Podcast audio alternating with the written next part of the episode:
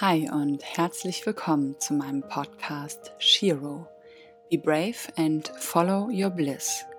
Ich bin Tanita Romina und in dieser Folge möchte ich dir etwas über mich erzählen. Wer ich bin, was ich in meinem Leben am liebsten tue und wie dieser Podcast entstanden ist. Und ich wünsche dir ganz, ganz viel Freude beim Zuhören. Ich werde jetzt mal versuchen, in dieser Podcast-Folge mein Leben der letzten 31 Jahre so wiederzugeben, dass es mich an diesem Punkt in meinem Leben gut widerspiegelt. Ich bin geboren in der Nähe von Köln und auch dort aufgewachsen mit meinen Eltern und mit meinem Bruder. Und ich würde sagen, als Kind war ich sehr, sehr verbunden mit dem großen Ganzen. Ich hatte als Kind ganz lange noch so ein Gefühl in mir von, es gibt einen Ort, von dem ich komme, der wunderschön ist, der paradiesisch ist, wo alles miteinander verbunden ist und alles gut ist. Und ich habe mich als Kind oft nach diesem Ort gesehnt, obwohl ich nicht sicher war, ob dieser Ort existiert, aber in mir drin war er immer noch, in meiner Erinnerung, Erinnerung war er immer noch. Und ich habe mich oft gefühlsmäßig in diesen Ort zurückgezogen. Vor allen Dingen dann, wenn in meinem Leben etwas passiert ist, was für mich schwierig war, was für mich überfordernd war. Und ich war sehr, sehr sensibel als Kind und bin ich auch heute noch. Und viele Dinge, die auf der Welt mir so begegnet sind, waren für mich sehr, sehr überfordernd. Dinge, die ich im Fernsehen gesehen habe, auch kleine Dinge, zwischenmenschliche Dinge zwischen meinen Eltern, zwischen anderen Menschen, wenn Streit da war, Dinge, die einfach so passiert sind, wenn Menschen gelitten haben, wenn Tiere gelitten haben, wenn ich das gesehen habe. Oder auch als ich dann zur Schule gegangen bin oder auch sogar schon im Kindergarten, wenn dort Dinge passiert sind, die ungerecht waren, wo Erzieherinnen oder Lehrer oder Lehrerinnen lieblos mit anderen Kindern umgegangen sind oder einfach Ungerechtigkeiten herrschten, Kinder einander bloßgestellt haben, ausgelacht haben. Ich hatte immer schon einen sehr, sehr großen Sinn für Gerechtigkeit und es war für mich oft nicht leicht, in dem normalen Leben zu existieren, mich zurecht zu finden, mich zurecht zu fühlen, ist vielleicht auch ein guter Ausdruck. Und trotzdem hatte ich eine sehr, sehr schöne Kindheit. Ich habe immer viele Kinder um mich herum gehabt, habe mich früher gefühlt wie Pippi Langstrumpf, die sich die Welt macht, so wie sie ihr gefällt. Hatte eine unglaublich große Fantasie, in der ich mich oft verloren habe, schon fast. Und etwas, was mich sehr, sehr unterstützt hat, war ein Buch, was ich bei meiner Mutter im Bücherregal gefunden habe, über Engel. Und das habe ich gefunden, da war ich so ungefähr neun oder zehn Jahre. Und da wurde eben gesagt, dass die Engel, die Schutzengel da sind, um uns zu unterstützen. Dass es ganz wichtig ist, das, was wir uns wünschen, an die Schutzengel abzugeben, das positiv zu formulieren und dann zu empfangen und zu vertrauen, dass das, was wir vorhaben, worauf wir unseren Fokus legen, sich erfüllt oder die Engel für uns erfüllen. Und das war für mich ein paar Jahre lang, bis ich dann aufs Gymnasium gekommen bin, eine unglaubliche Unterstützung, immer dann, wenn ich mich alleine gefühlt habe oder wenn ich Ängste hatte, mich mit meinen Engeln zu verbinden. Ich habe dann irgendwann, als ich auf die weiterführende Schule gekommen bin, den Zugang dazu losgelassen, weil ich das mit meinen Mitschülerinnen kommuniziert habe und die mich ausgelacht haben. Und ich dann gedacht habe, ich möchte dazugehören, ich möchte nicht ausgelacht werden, deswegen lasse ich das jetzt mal mit den Engeln. Also ich habe dann nicht mehr nur nicht drüber gesprochen, sondern ich habe tatsächlich meine Engel einfach nicht mehr um Unterstützung gebeten und habe auch ganz lange vergessen, viele Jahre, dass ich unterstützt bin. Und in meiner Pubertät hat das dazu geführt, dass ich mich sehr, sehr alleine gefühlt habe. In meiner Schulzeit sehr viel rebelliert habe, mir auch nichts habe von den Lehrern sagen lassen, von dem ich gespürt habe, dass es für mich Quatsch ist, dass es für mich nicht stimmt. Das hat es mir oft nicht leicht gemacht, hat auch dazu geführt, dass ich einmal sitzen geblieben bin, weil meine Englischlehrerin definitiv mich aus der Klasse haben wollte, was auch in Ordnung ist. Ähm, vieles hat zu vielen Veränderungen geführt. Meine Eltern haben sich getrennt, als ich zwölf Jahre alt war, dann sind wir umgezogen. All diese Dinge haben damals dazu geführt, dass ich zwischendrin komplett die Verbindung zu mir verloren habe, habe sehr stark damals Neurodermitis und auch Migräne bekommen, habe mich oft dann durch die Krankheiten aus der Schule geflüchtet und dann wieder diese Zeit genutzt, um mich zu holen, mich mit mir zu verbinden und bin aber dann auch jedes Mal wieder aus dieser Verbindung herausgefallen, habe diese Verbindung immer wieder verloren und wurde dann mit 16 Jahren von einem Model Scout aus Paris entdeckt und wurde gefragt, ob ich nach Mailand gehen möchte. Und meine Mutter war früher schon Model, mein Onkel auch, meine Cousine auch, also meine Familie ist schon seit mehreren Jahren in der Modebranche präsent gewesen. Und meine Mutter hatte selbst eine Modelagentur früher und ich habe mir immer gedacht, irgendwann werde ich auch mal als Model arbeiten. Und dann kam es aber doch schneller als gedacht, weil meine Mutter immer wollte, dass ich erst die Schule fertig mache.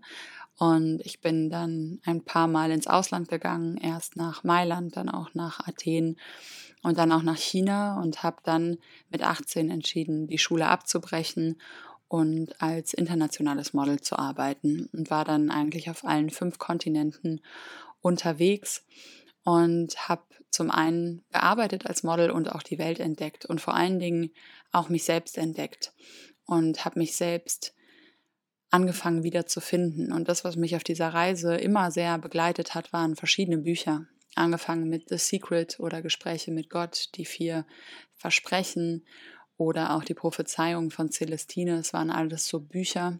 Es gibt auch auf meiner Webseite unter Buchempfehlungen, das kann ich auch in dem Podcast verlinken, eine Seite mit meinen Lieblingsbüchern, die mich begleitet haben auf meinen Reisen. Und ich bin so dankbar, dass ich diese Bücher dann wieder gefunden habe, weil es dann nicht mehr die Engel waren, zu denen ich gesprochen habe und die ich um Unterstützung gebeten habe, sondern einfach das Universum, das Göttliche. Das war etwas, was für mich vom Gefühl wieder plötzlich da war, eine Erinnerung, dass ich eben nicht alleine bin, dass ich unterstützt bin und dass ich geleitet werde von dem großen Ganzen und dass wenn ich um Unterstützung bitte und auch mein Herz offen ist und ich auf die Zeichen vertraue, dass dann alles wieder einfacher wird. Und ich habe mich wirklich zwischenzeitlich als Model vor allen Dingen am Anfang sehr, sehr alleine gefühlt und auch oft verloren und auch oft gesucht. Aber diese Bücher haben mich immer wieder dabei unterstützt, bei mir anzukommen. Und es hat dann auch irgendwann dazu geführt, dass ich drei Jahre später mit dem Modeln aufgehört habe und auf dem Rückflug von New York nochmal den Film Eat, Pray, Love gesehen habe.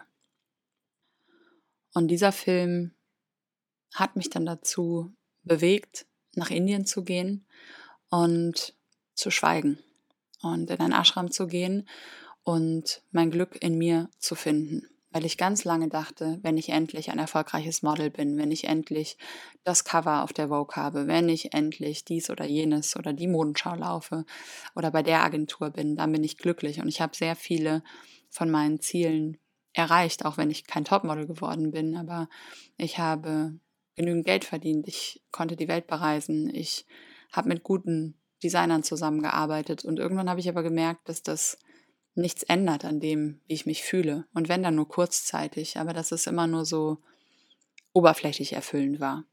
Und dann habe ich irgendwann gedacht, es muss noch was anderes geben. Und dann bin ich eben nach Indien gegangen und habe dort in Ashrams Schweigeseminare gemacht und habe mich auf die Suche nach meinem Glück in mir begeben. und habe dann irgendwann festgestellt, das, was im Außen da ist, ist nicht verantwortlich dafür, wie ich mich innen fühle. Und ohne die Verbindung zu mir nützt mir alles im Außen nicht wirklich was. Und da fing eigentlich die spirituelle Reise erst wirklich an. Und danach bin ich zurück nach Deutschland, habe zwei Jahre für einen Meditationslehrer und vedischen Astrologen gearbeitet und habe aber dann irgendwann gemerkt, dass es an der Zeit ist, alleine weiterzugehen. Habe dann meine Coaching-Ausbildung gemacht, habe mein Buch geschrieben über Laufstege und Yogamatten zu mir, Da kannst du auch, wenn du noch ein bisschen tiefer in meine Geschichte eintauchen möchtest, dir das Buch herunterladen. Das findest du auch in der Beschreibung von diesem Podcast. Und dann habe ich angefangen, mich selbstständig zu machen und das, was ich für mich erfahren habe, was mich erfüllt hat auf meinem Weg, was mich glücklich gemacht hat, mit anderen Menschen zu teilen und auch die Werkzeuge wie Meditation und Atmung mit anderen Menschen zu teilen. Und das mache ich jetzt seit über fünf Jahren hauptberuflich und liebe es. Und es entwickelt sich immer weiter. Vorher war es Move Your Love, wo es sich hauptsächlich um die Liebe gedreht hat. Darum, die Liebe in sich zu erwecken und in Bewegung zu bringen, zu teilen und zu empfangen. Und jetzt möchte ich den Fokus ein bisschen mehr auf die innere Heldin legen. Und meine innere Heldin hat sich vor allen Dingen in den letzten Jahren immer mehr entpuppt. Ich bin vor fast zwei Jahren Mutter geworden und lebe mittlerweile mit meiner Tochter und ihrem Vater auf Bali und liebe es hier. Ich bin unglaublich gerne hier. Ich fühle mich hier zu Hause und bin unglaublich dankbar, dass ich eben das, was ich für mich auch hier immer wieder erfahre, mit anderen Menschen teilen kann. Ich lebe hier in einer Community, die ich aufgebaut habe mit sieben Leuten und es ist einfach schön. Es ist schön, hier Musik gemeinsam zu machen. Es ist schön, hier gemeinsam zu tanzen. Es ist schön, gemeinsam Dinge zu teilen, gemeinsam zu wachsen, zu sehen, was auch bei anderen Menschen für Herausforderungen aufkommen. Ganz oft, wenn man sich mit Freunden trifft, sieht man diese Menschen vielleicht für ein, zwei Stunden und danach geht man wieder zurück in seine eigene Wohnung oder in die Wohnung mit dem Partner, aber mit mehreren Menschen zusammen zu leben, ist auf der einen Seite eine unglaubliche Herausforderung, aber auf der anderen Seite auch wunderschön. Und das war auch von mir ein Wunsch, den ich vor einigen Jahren gefühlt habe und der sich jetzt manifestiert hat in dieser verrückten Zeit, die im Moment ist und die möglich wurde. Vielleicht zu einem anderen Zeitpunkt wäre ich den Schritt auch noch gar nicht gegangen, aber ich bin so dankbar, dass ich darauf gehört habe. Und ich merke auch, dass meine innere Heldin sich nach Verbundenheit sehnt, nach Gleichgesinnten sehnt, nach einer Verbindung von Menschen, die auch mehr Liebe anstreben und die auch Purheit und Natürlichkeit und Sensibilität sind und das kennen. Mit Gleichgesinnten, wo man das Gefühl hat, das ist mein Tribe. Das ist das, an dir, was ich sehe, was ich von mir kenne und man sich gegenseitig ermutigt, noch mehr zu strahlen, noch mehr mutig zu sein, noch mehr zu wachsen, mehr Fülle einzuladen, auch mehr Fülle anzustreben und auch die Dinge anzugucken, die Schattenseiten anzugucken, die einen klein halten und gegenseitig liebevoll füreinander da zu sein. Und das ist etwas, was ich im Moment sehr genieße und jeden Tag hier unglaublich daran wachse und eben das, was ich auch hier lerne, gerne mit anderen Menschen teilen möchte. Und mir ist hier vor allen Dingen bewusst geworden, wie wichtig es ist, diese innere Heldin endlich rauszulassen. In meinem persönlichen Leben, in meinem Alltag und auch eben über Instagram, über meinen Podcast und für die Heldinnen unter uns, die sich nach einer anderen Heldin sehen, die sie ermutigt, eben auch auf das zu hören, weil ich mir selbst ganz, ganz lange ein Vorbild gewünscht habe. Und jedes Mal, wenn ich andere Frauen gesehen habe, die diese Aspekte verkörpern, war ich dankbar und habe gedacht, wow, wenn die das sich erlauben, dann erlaube ich mir das auch. Und dafür ist dieser Podcast vor allen Dingen. Und das ist auch das, was mich gerade im Moment am meisten motiviert, Folgen aufzunehmen, weil ich auch an sich eigentlich jemand bin, der eigentlich total gerne einfach nur mit der Familie ist und das Leben genießt, aber auf der anderen Seite auch meinen Purpose immer mehr wahrnehme und wirklich erfüllt bin, wenn ich das, was ich spüre und was meine Wahrheit ist, auch mich selbst traue zu teilen, selbst wenn andere Menschen mich vielleicht dann ablehnen oder andere Menschen anderer Meinung sind.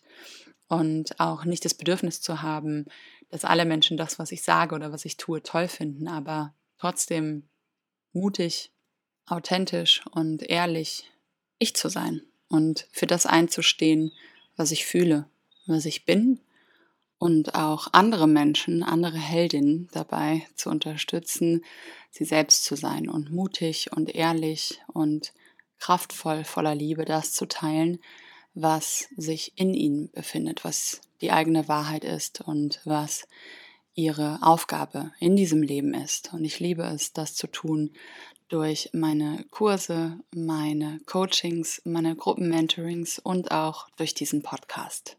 Und es freut mich, dass du zugehört hast und ich dir vielleicht durch diese Folge ein bisschen Mut bereits machen konnte, mehr auf deine innere Stimme zu hören.